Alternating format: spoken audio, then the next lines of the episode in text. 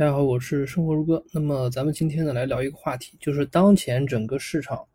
呃或者说资本市场有哪些可以关注的方向啊？可以关注的方向。那么其实呢，现在，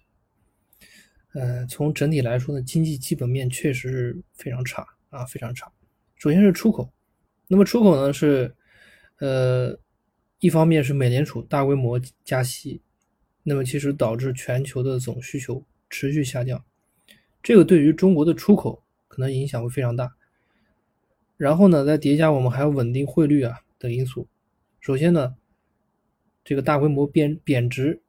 就不太可能，所以这个出口的这个下滑的这个可能性啊还是很大的。然后是投资，投资呢有这个政府投资和私人投资，私人投资现在基本上不可能，就这个风控政策对吧？没人敢进行这种呃实体投资，所以只有政府投资占。主力军，然后就是消费，消费这就这个局面你自己也想得通，肯定是可能性很小，所以呢，就当前呢，三驾马车非常明显都不行，都不行，所以只有一条路，就是政府投资，就是政府投资，政府大规模投资拉动需求，所以呢，当前这段时间啊，主线就是政府投资，至于政府投资哪些板块最多？啊，包括比如说新基建啊、老基建啊，还是什么医医药行业啊等等，啊，自己找几个好行业，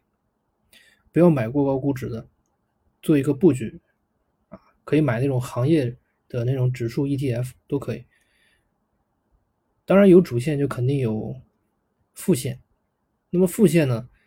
当然就是当前的热点就是疫情，比如说医药啊、医疗啊、医疗器械啊。那么你这个不管风控是否继续，其实毫无疑问，这些设备和这个医药呢，那都是必备的。然后这些呢，我也建议大家去，就是买那种指数啊，买指数，买那个 ETF。总结一下呢，就是当前啊，首先不要大规模的仓位啊，仓位不要过高，最多一半啊，最多一半。然后呢，按照我刚才说的那个主线和副线呢，做一个基本的配置即可，做一个。嗯，中期的中期的这个